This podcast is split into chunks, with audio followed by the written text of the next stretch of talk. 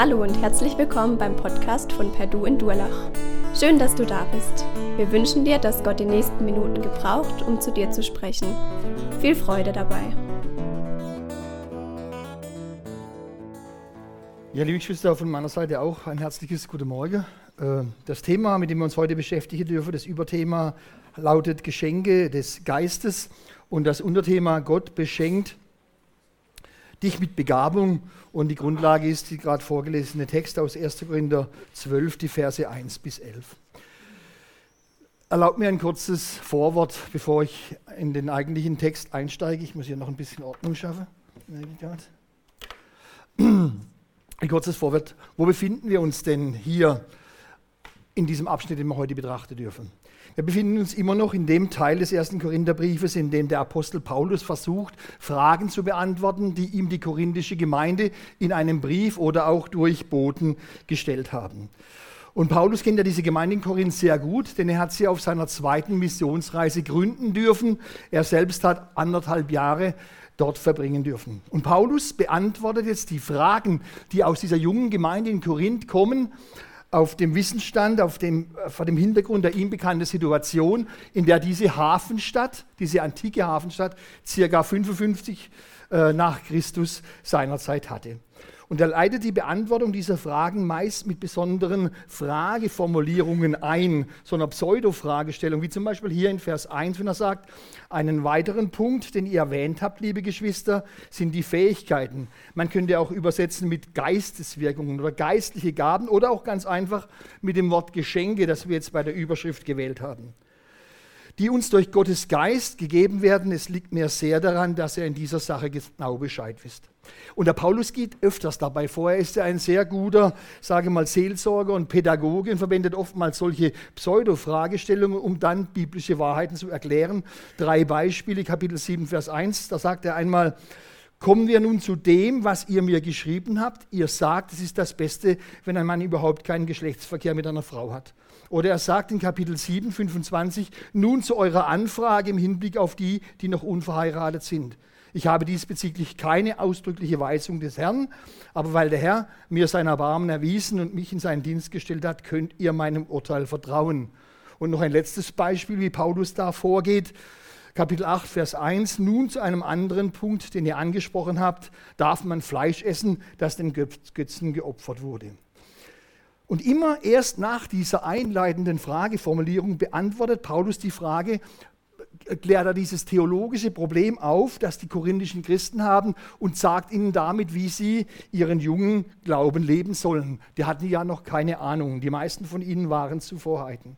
Wenn es aber um ganz besondere christliche, äh, äh besondere biblische Wahrheiten geht, um zentrale Themen des biblischen Glaubens, dann formuliert Paulus noch viel einfacher, eindringlicher. So wie wir es hier in Vers 1 haben, es liegt mir sehr daran, dass ihr in dieser Sache genau Bescheid wisst.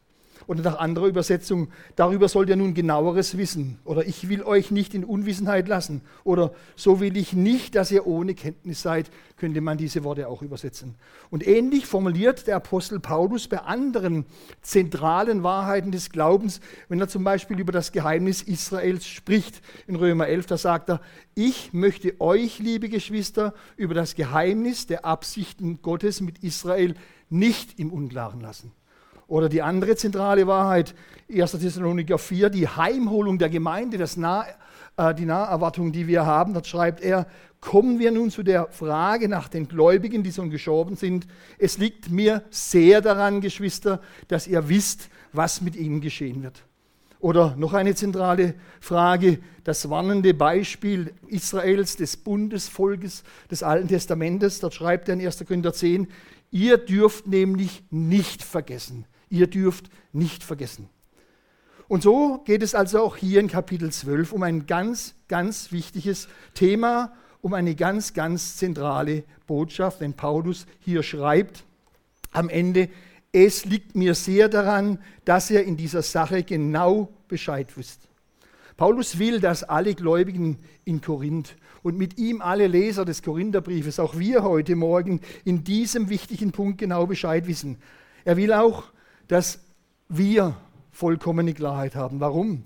Paulus weiß ganz genau, dass Halbwissen oder gar Nichtwissen in diesem Punkt, dem Punkt der Gnadengaben, die uns Gott gegeben hat, große Gefahren beinhaltet für unser persönliches Glaubensleben, aber auch für die Gemeinde, zu der wir gehören.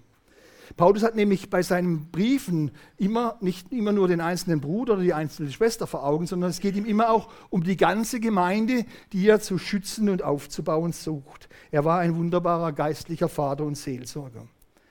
Es gibt nämlich nur einen, der will, dass wir Christen nicht Bescheid wissen dass wir keine Klarheit haben. Das ist der Feind, der Lügner von Anfang an, der Diabolus auf Deutsch, der Durcheinanderwerfer. Ihm ist es in den letzten 2000 Jahren in der Geschichte der Gemeinde immer wieder gelungen, genau in diesem Punkt, in dieser Frage der Geistesgaben, die Gemeinden in Streit zu bringen, sie zu entzweien und am Schluss sogar sie auch noch zu spalten und zu zerstören dass es sich hier um eine wichtige Thematik handelt, liebe Geschwister, es wird auch daran deutlich, dass der Apostel sich sehr viel Zeit nimmt, um die diesbezüglichen Fragen der Korinther zu beantworten. Ganze drei Kapitel geht er auf diese Fragen um die Geistesgaben ein. Kapitel 12, Kapitel 13 und Kapitel 14. Das sind 84 Verse, das ist eine ganze Menge Holz, was da dafür gebraucht wird. Und unsere Gemeindeleitung sieht es offensichtlich genauso, dass dieses Thema sehr wichtig ist. Denn wir werden uns heute und an den fünf kommenden Sonntagen damit mit diesem Thema beschäftigen.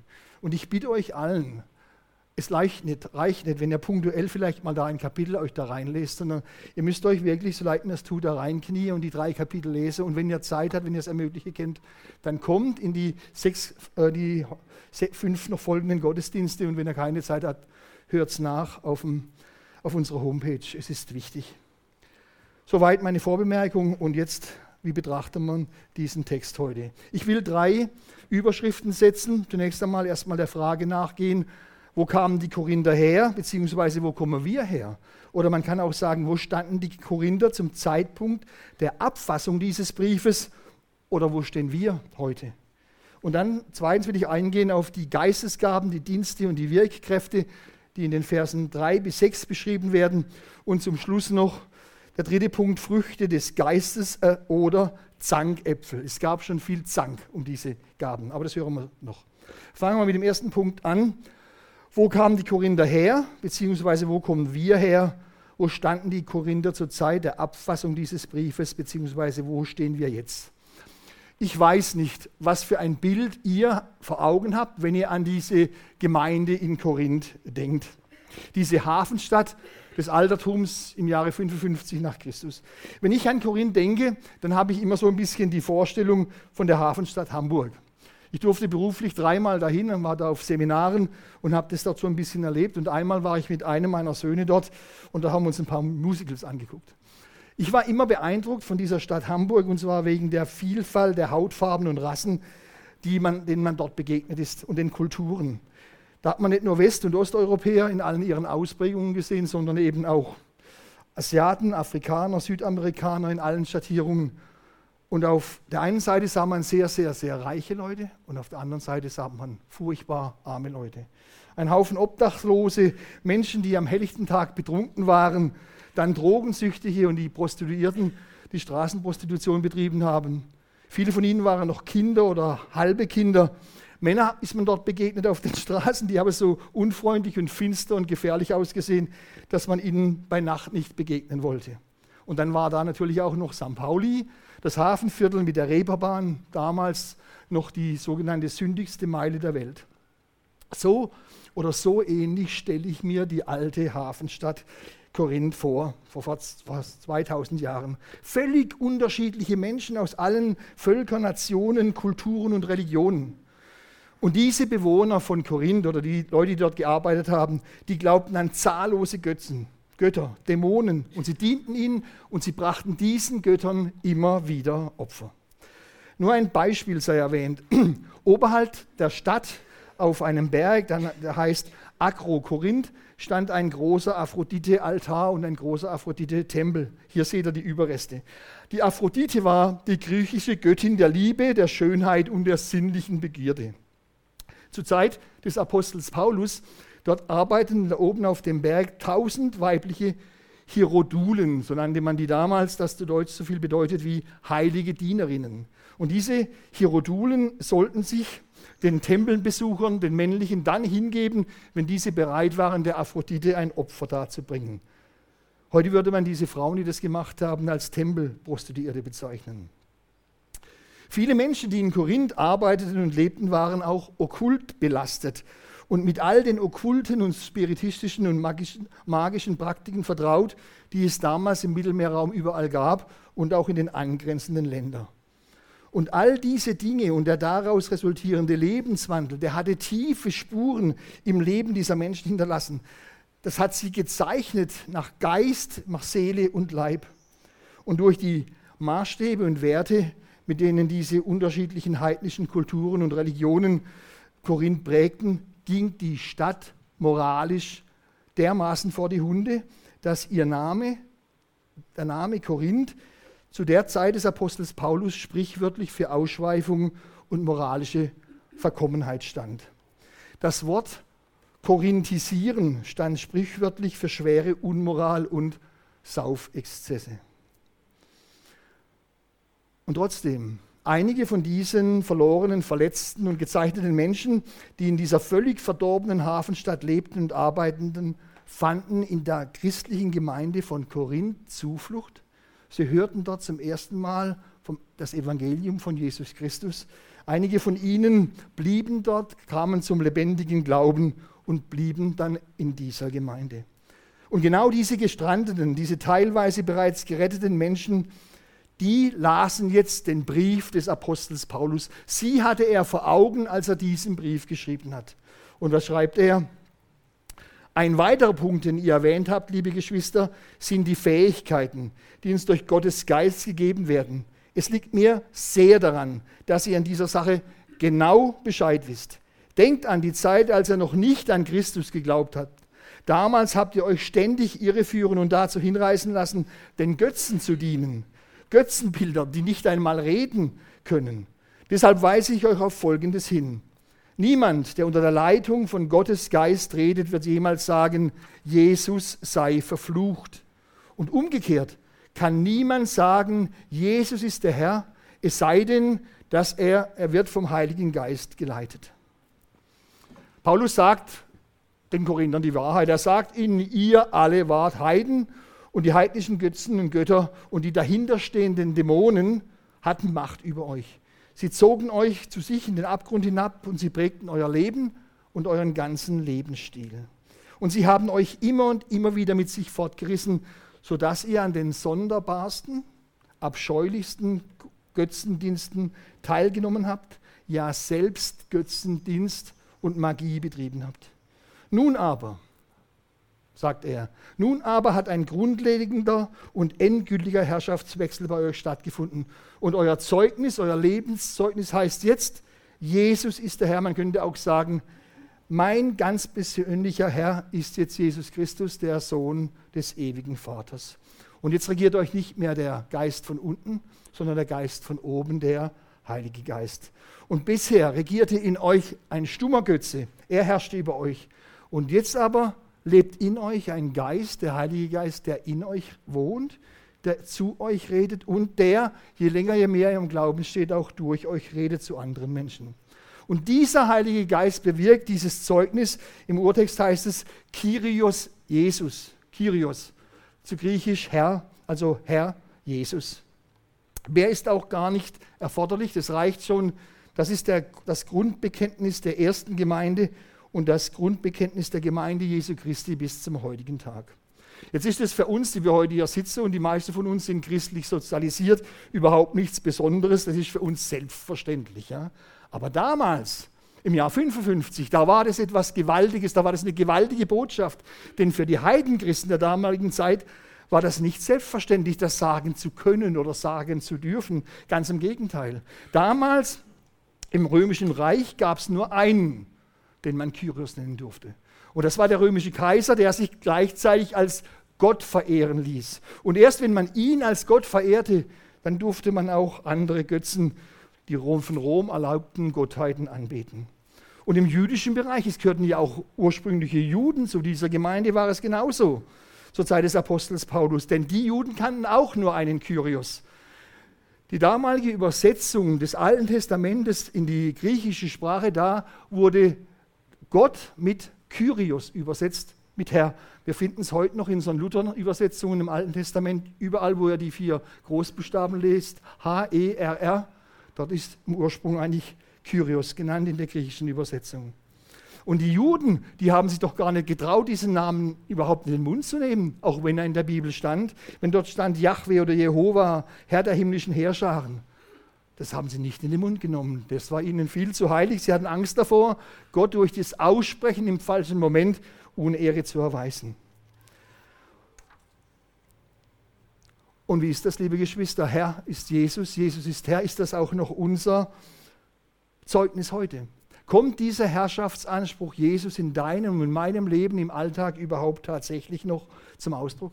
Wenn ihr zu eurer Arbeit geht, wenn ihr euren Hobbys nachgeht, euren Aufgaben in der Familie, euren Gewohnheiten. Wie ist es denn? Ist er Herr? Ist er als Herr erkennbar? Wir funktionieren ja alle. Wir funktionieren äh, in unseren Ehen, in unseren Familien, am Arbeitsplatz, in unseren Beziehungen. Ja, wir funktionieren sogar hier in der Gemeinde. Aber kommt denn tatsächlich in unserem Leben dieses zum Ausdruck, Jesus ist Herr? Ist Jesus wirklich noch der Herr unseres Lebens, der Herr unseres Alltags, auch der Herr des Alltags, den wir so gern vor unseren Glaubensgeschwistern, vor den anderen Christen verstecken? Denn hier genau setzt der Feind auch bei uns Frommen an. Er schüttet uns zu mit Aufgaben, mit Banalitäten, mit Alltäglichkeiten, damit wir gar keine Zeit mehr haben, darüber nachzudenken, ob sich der Herrschaftsanspruch Jesus in unserem Leben erfüllt und auswirkt. Wir sind manchmal keine wandelnden Bibeln und keine Leuchttürme, die auf Jesus Christus hinweisen. Darüber sollten wir immer mal wieder nachdenken.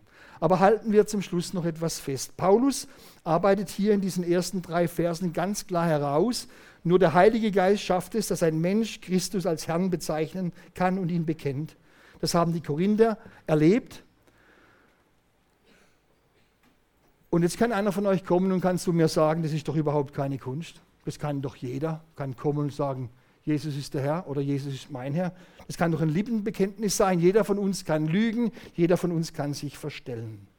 Wenn der Paulus hier aber von einem Zeugnis spricht, Herr ist Jesus, dann möchte ich euch ein paar Beispiele sagen, wie das zu verstehen ist. Denkt zum Beispiel an den Petrus in Matthäus 16. Da sagt Jesus zu seinen Jüngern, wer sei, sagt ihr, dass ich sei? Und wieder einmal antwortet das Sprachrohr der Jünger dieser Petrus und sagt, du bist Christus, des lebendigen Gottes Sohn. Und jetzt sagt Jesus, selig bist du Simon, Jonas Sohn, denn Fleisch und Blut hat dir das nicht offenbart, sondern mein Vater im Himmel. Ein geistgewirktes Zeugnis über Jesus. Oder ebenfalls Petrus in Johannes 6, Vers 7 ist die Stelle, wo ganz viele Jünger den Jesus verlassen haben und nur noch zwölf zurückgeblieben sind. Und zu diesen zwölf Jüngern sagt Jesus, wollt ihr auch weggehen? Und es ist wieder Petrus, der Geist gewirkt dieses Zeugnis abgeben darf und sagen, Herr, wohin sollen wir gehen? Du allein hast Worte des ewigen Lebens. Und wir haben geglaubt und erkannt, dass du bist Christus, der Sohn des lebendigen Gottes. Manche brauchen noch länger. Ein Zeugnis sei noch genannt, das Zeugnis des Apostels Thomas. Wir wissen alle, dass er nicht daran geglaubt hat, dass Jesus auch verstanden ist, weil er bei seiner ersten Erscheinung nicht da war. Jetzt kommt Jesus zum zweiten Mal zu den Jüngern nach seiner Auferstehung und wendet sich an den Thomas und sagt, leg deine Finger auf die Stelle hier und zieh dir meine Hände an. Reich deine Hand her und leg sie an meine Seite und sei nicht mehr ungläubig, sondern glaube. Und was kann Thomas jetzt sagen? Er sagt, mein Herr und mein Gott. Und solch ein Zeugnis, ein geistgewirktes Zeugnis, wie diese drei Beispiele zeigen, meint hier der Apostel Paulus an dieser Stelle. So viel zu meinem ersten Punkt. Wo kamen die Korinther her, beziehungsweise wo kommen wir her? Wo standen die Korinther zum Zeitpunkt der Abfassung des Briefes und wo stehen wir jetzt? Und nun zu meinem zweiten Punkt.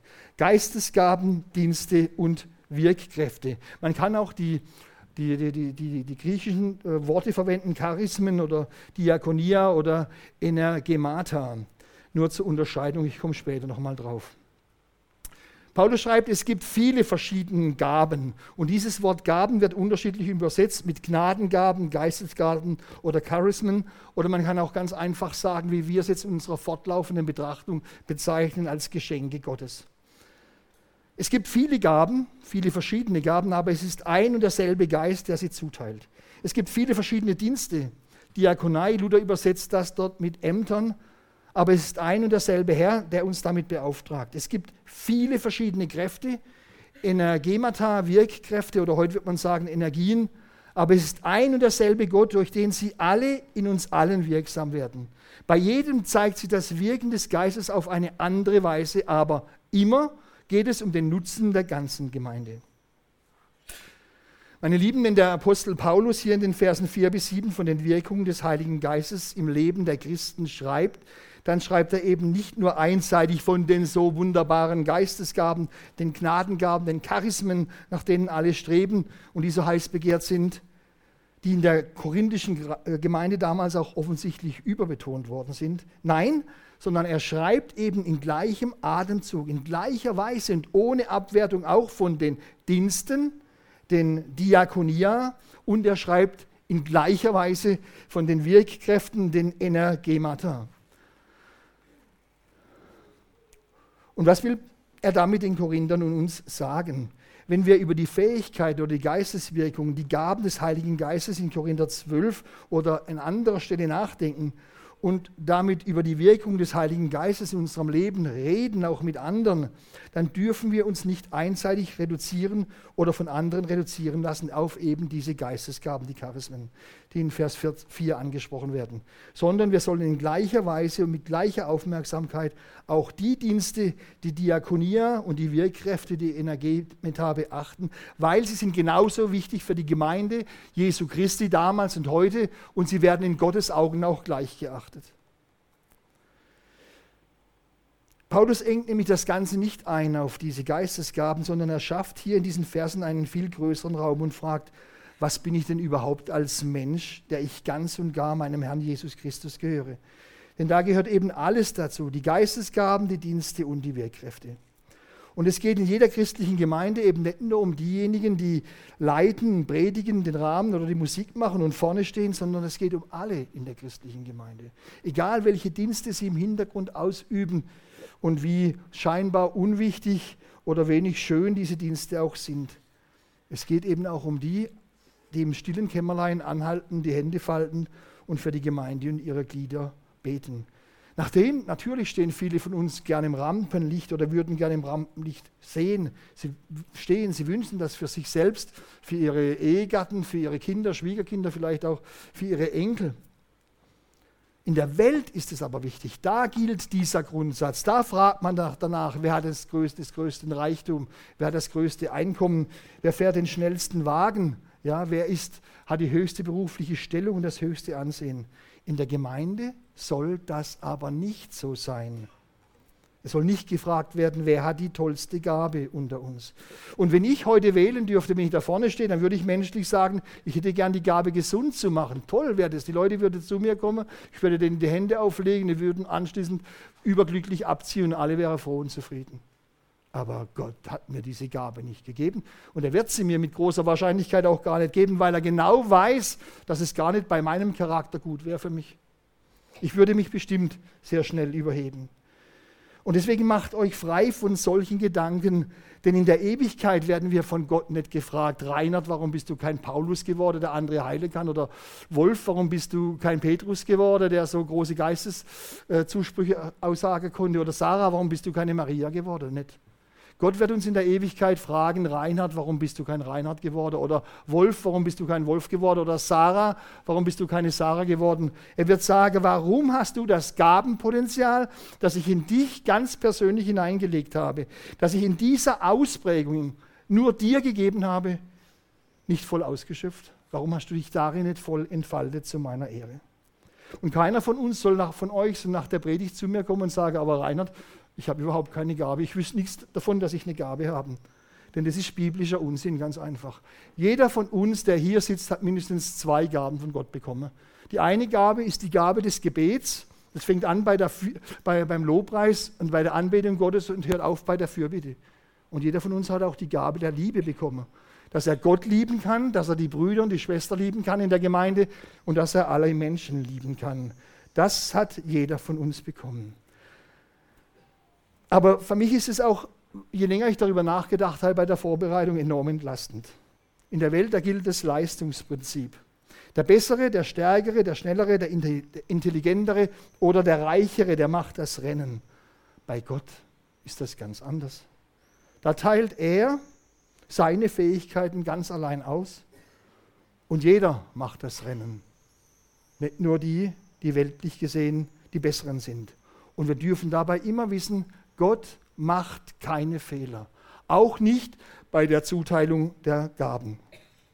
Und wenn Paulus hier in den Versen 4 bis 7 von diesen drei unterschiedlichen Auswirkungen des innewohnenden Heiligen Geistes schreibt, dann schenkt er uns ganz nebenbei auch ein weiteres Zeugnis über die Dreifaltigkeit des Heiligen Gottes.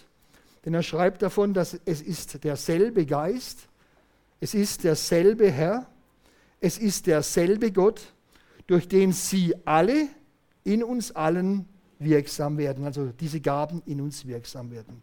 Aber das ist eine trinitarische Formel, Paulus bringt das oft, ich will darauf nicht eingehen, dafür reicht die Zeit nicht. Nur der Hinweis.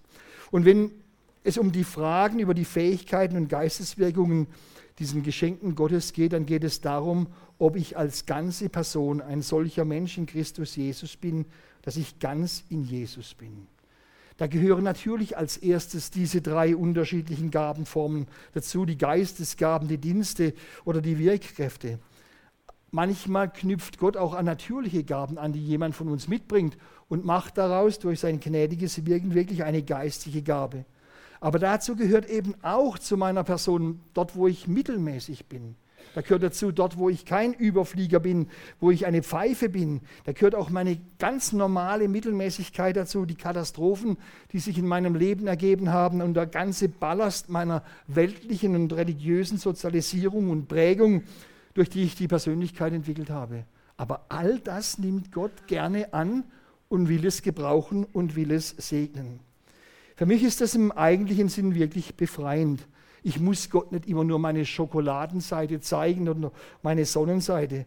Denn es ist ja unendlich anstrengend, sich immer so von der tollen Seite zeigen zu müssen. Gott kennt deine und meine Kehrseite. Er kennt das, was wir gerne verbe ver ver verbergen würden. Und jetzt kommt's. Und er liebt uns trotzdem. Er liebt dich und mich, obwohl er uns kennt. Und er will uns gebrauchen in der Gemeinde, wo er uns hingestellt hat. Er hat uns sein göttliches Ja zugesprochen und hat den Geist in uns hineingelegt. Nehmen wir mal ein Beispiel aus dem Alten Testament, zunächst einmal den, den Abraham.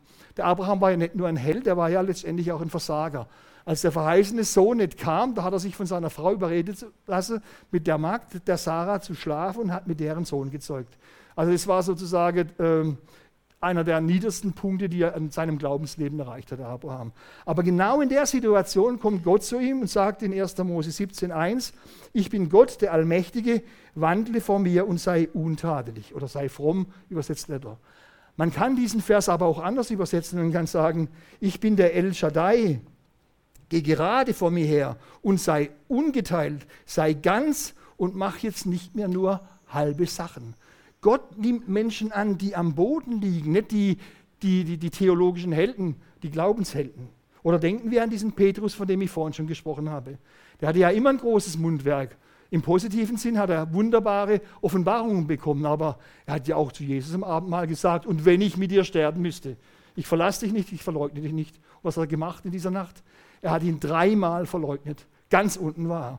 Und beim einer der ersten Begegnungen am See Genezareth, da sagt Jesus zu diesem Versager, zu diesem Großmaul, der sein Wort gebrochen hat, sagt er, weide meine Schafe, weide meine, meine Lämmer. Er vertraut diesem Menschen seine Gemeinde an.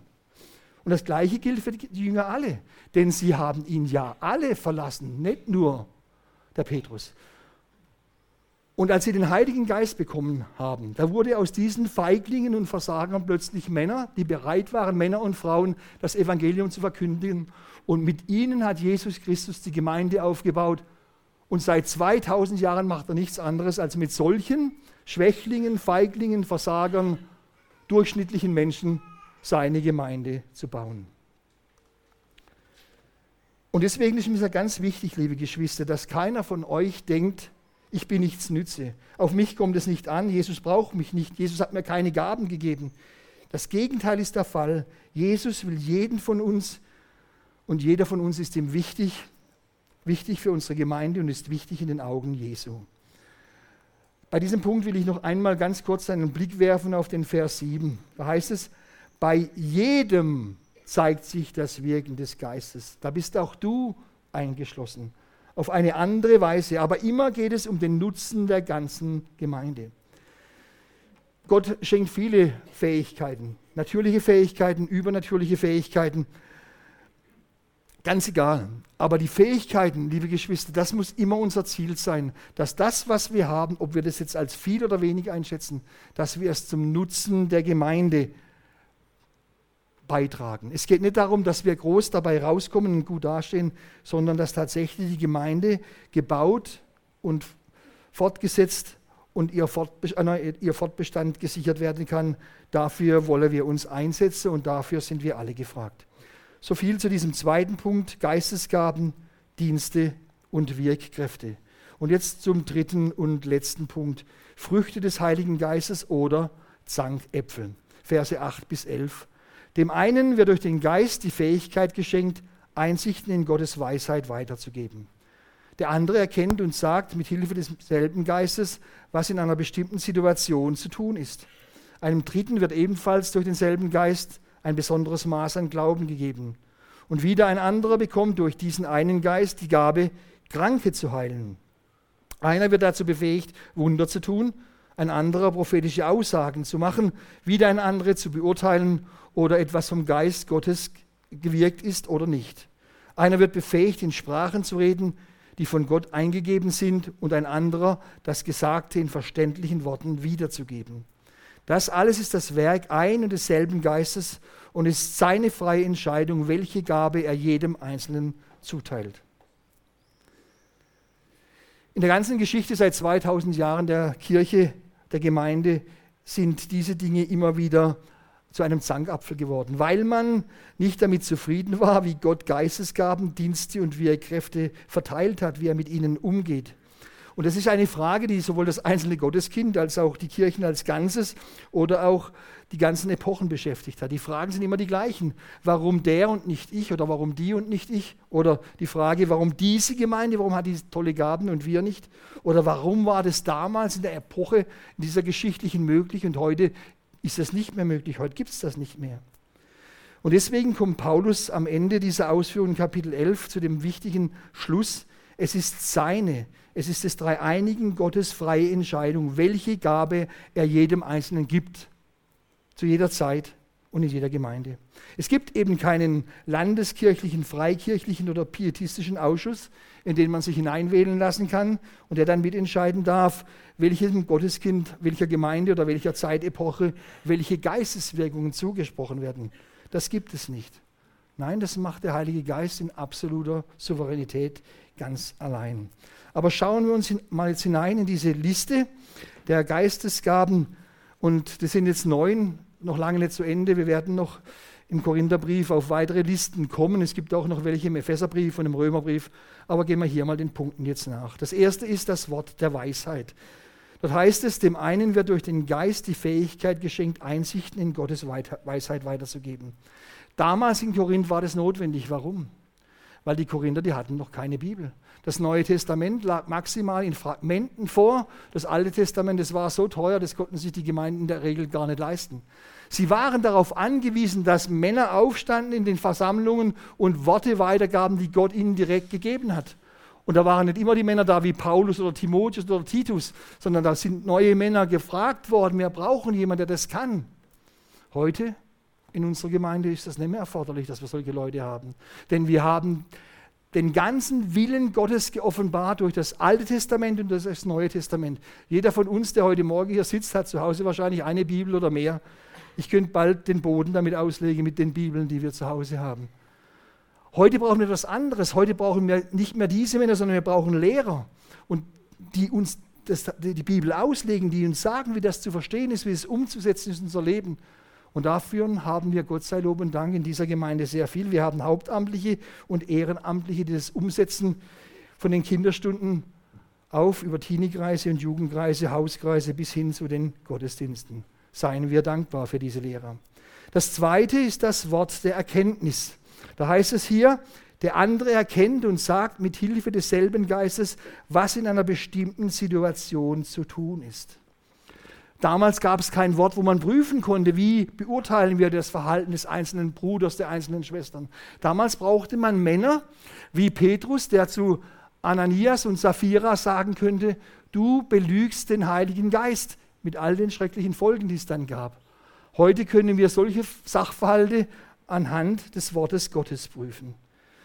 Der dritte Punkt, der hier angesprochen ist, Glauben in demselben Geist. Das heißt hier, einem Dritten wird ebenfalls durch denselben Geist ein besonderes Maß an Glauben gegeben. Hier geht es nicht um den selig machenden Glauben. Hier geht es nicht darum, dass ich Erlösungs-, Heilsgewissheit habe, dass ich Ewigkeitsgewissheit habe. Hier geht es um einen Glauben, ich nenne ihn den Berge versetzenden Glauben, weil er so von Gott selbst bezeichnet wird. Denken wir an Matthäus 17. Da kommt Jesus runter vom Berg der Verklärung. Die Jünger sind da, die konnten vielen Menschen helfen und sie heilen, aber sie waren nicht in der Lage, den mondsüchtigen Knaben zu heilen. Und dann kommt Jesus und heilt diesen Knaben. Und er sagt und spricht dann davon, weil sie können es nicht, die Jünger, als sie ihn fragen, weil sie keinen Berge versetzenden Glauben haben. Das gleiche Wort verwendet Jesus noch einmal, als er den, den Feigenbaum verflucht und dieser vollkommen verdorrt.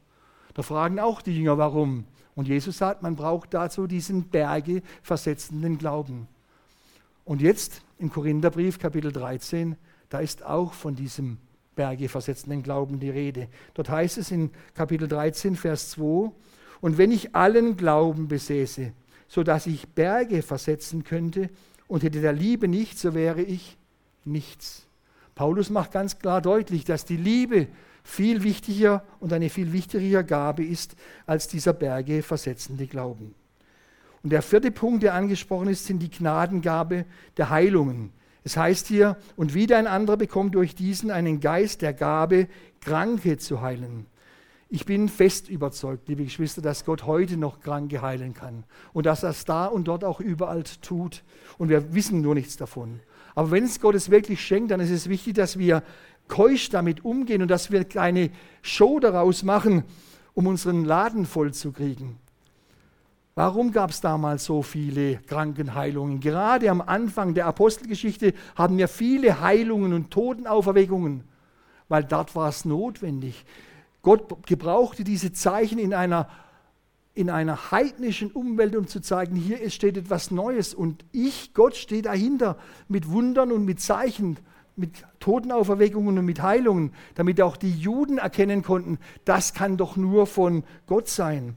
Aber am Ende der Apostelgeschichte, da hört es auf. Da werden eben die Heilungen ganz deutlich ab. Dort lesen wir plötzlich in den Briefen von dem Apostel Paulus, dass Timotheus einen kranken Magen hatte, dass der Dorn im Fleisch von Paulus nicht geheilt werden konnte und dass Männer, Glaubensbrüder wie Trophimus und Epaphroditus nicht geheilt werden konnten, sondern krank zurückgeblieben waren. So endet es. Gott hat es auslaufen lassen. Gott kann es heute noch tun, aber er tut es in viel deutlich geringerem Umfang. Oder die fünfte Wirkung, die Wirkung von Wunderkräften. Das heißt, hier einer wird dazu befähigt, Wunder zu tun. Hier gilt das vorhin Gesagte. Am Anfang der Apostelgeschichte ganz viel, als die weltweite Gemeinde gegründet wurde. Und am Ende der Apostelgeschichte nahm es immer mehr und mehr ab. Gott tut auch heute noch Wunder. Ich bin fest davon überzeugt. Und denken wir dran, das, was der Semi vorhin gesagt hat, diese Geschichte. Gerade dort, wo Muslime zum lebendigen Glauben kommen, da spricht Gott oft durch Träume, durch Visionen, da geschehen Wunder. Gibt es Bücher mittlerweile darüber, die man lesen kann. Warum? Weil Gott diese Menschen nicht anders erreichen kann. Es gibt dort niemanden, der sie evangelisiert. Sie haben keine Bibeln. Aber Gott will, dass auch diese Menschen zum Glauben kommen und dort verwendet er auch heute noch solche Wunder. Die sechste Gabe ist die prophetische Gabe. Es heißt hier, ein anderer bekommt die Gabe, prophetische Aussagen zu machen.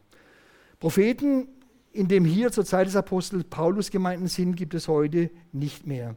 Denn sie werden nicht mehr gebraucht. Ich wiederhole mich. Das Alte und das Neue Testament liegen vor. Wir haben den gesamten geoffenbarten Willen Gottes schriftlich vor uns. Aber es ist tatsächlich so, dass ich bin der festen Überzeugung, dass an die Stelle der Propheten damals am Beginn der, der Gemeinde heute die Lehrer getreten sind. Petrus schreibt einmal in seinem zweiten Brief, Kapitel 2, Vers 1, Doch es gab in Israel auch falsche Propheten, so wie es unter euch falsche Lehrer geben wird. Sie werden ihre verderblichen Sonderlehren heimlich einschleusen, damit verleugnen sie ihren eigenen Herrn, der sie doch freigekauft hat, und ziehen sich selbst ein schnelles Verderben zu. Und dann siebtens die Geistesunterscheidung heißt es wieder ein anderer zur Beurteilung, ob etwas vom Geist Gottes gewirkt wird oder nicht.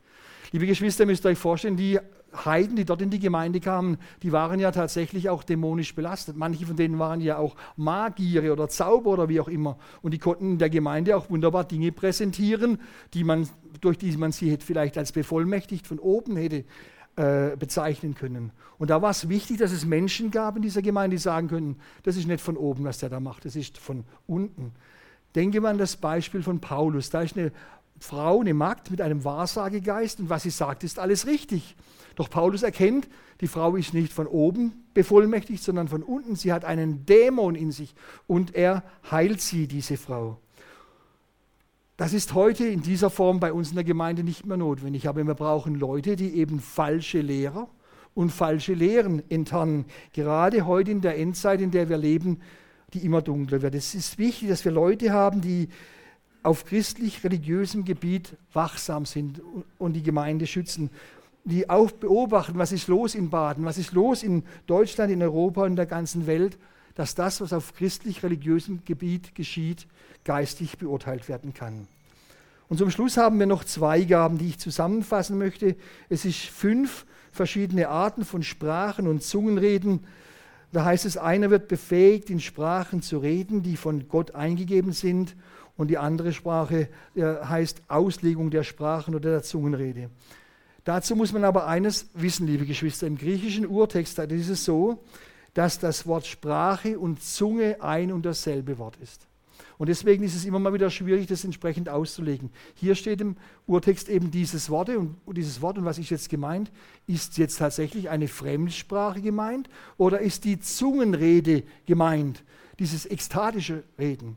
Ich persönlich bin der Meinung, dass es hier in dieser Stelle bei Paulus um die Zungenrede geht, um dieses ekstatische Reden, das Gott verherrlicht in einer Sprache, die kein Mensch versteht, kein natürlicher Mensch und die erst übersetzt werden muss. Paulus schreibt ja diesen Brief auch deswegen, weil er dieser Überbewertung der Zungenrede, dieser ekstatischen Rede in, in, Korinth begegnen wollte und dort einen Ausgleich schaffen wollte. Und eines gilt grundsätzlich, wenn das vorkommt, bleiben wir am Beispiel, wenn hier jemand in Englisch predigt oder in Französisch oder in welcher Sprache auch immer, dann brauchen wir einen Übersetzer. Sonst habt ihr alle oder die meisten nichts davon, weil er vielleicht diese Sprache nicht gut genug beherrscht. Also brauchen wir einen Übersetzer. Und wenn hier jetzt jemand stehen würde und würde in der Zungenrede zu euch reden, dann brauchen wir natürlich auch einen Ausleger, sonst habt ihr alle nichts davon. Die Gemeinde soll ja erbaut werden. Und genau auf diesen Punkt kommt es dem Apostel Paulus hier an. Ohne Übersetzer ohne Ausleger hat das hier bei uns nichts zu tun.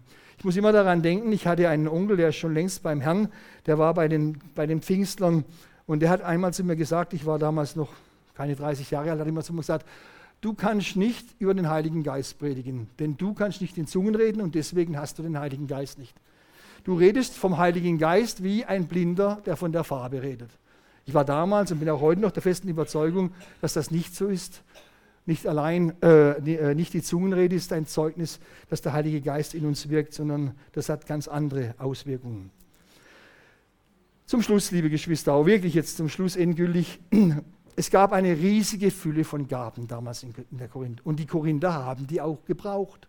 Das Problem war nur, dass sie sich falsch eingeordnet haben und dass sie gerade der, diese, diese, dieser Zungenrede viel zu viel Raum eingeräumt haben, ohne dass es den Geschwistern wirklich diente. Gott hat einen Gabenreichtum hineingegeben und dafür sollten sie dankbar sein. Denn dankbar sein dafür, was er jeder Einzelperson schenkt, was er jeder Gemeinde schenkt, jedem Hauskreis, jeder Gemeinschaft und auch damit zufrieden sein, was er uns heute schenkt und nicht mit Gott hadern, warum gibt es heute nicht die Wunder wie am Anfang der Apostelgeschichte. Und aus dieser dankbaren Grundhaltung heraus sollten wir auch wir, gerade hier in Dorlach im Perdu, wirklich dankbar sein für das, was wir alles an Gabenreichtum haben. Wir sind wirklich eine reiche Gemeinde, Gott sei Dank dafür. Und wenn jetzt jemand von euch tatsächlich unter dem Eindruck steht und sagt, das oder jenes fehlt uns noch, fehlt mir noch, ihr alle dürft darum bitten. Gott hört uns. Aber wir müssen uns auch damit abfinden, dass Gott vielleicht unsere Bitte um eine Gabe anders beantwortet, anders erhört, wie wir es erwartet haben. Denn er allein weiß, was gut ist für uns selbst als Einzelne, für unseren Hauskreis und für unsere Gemeinde. Soweit. Amen.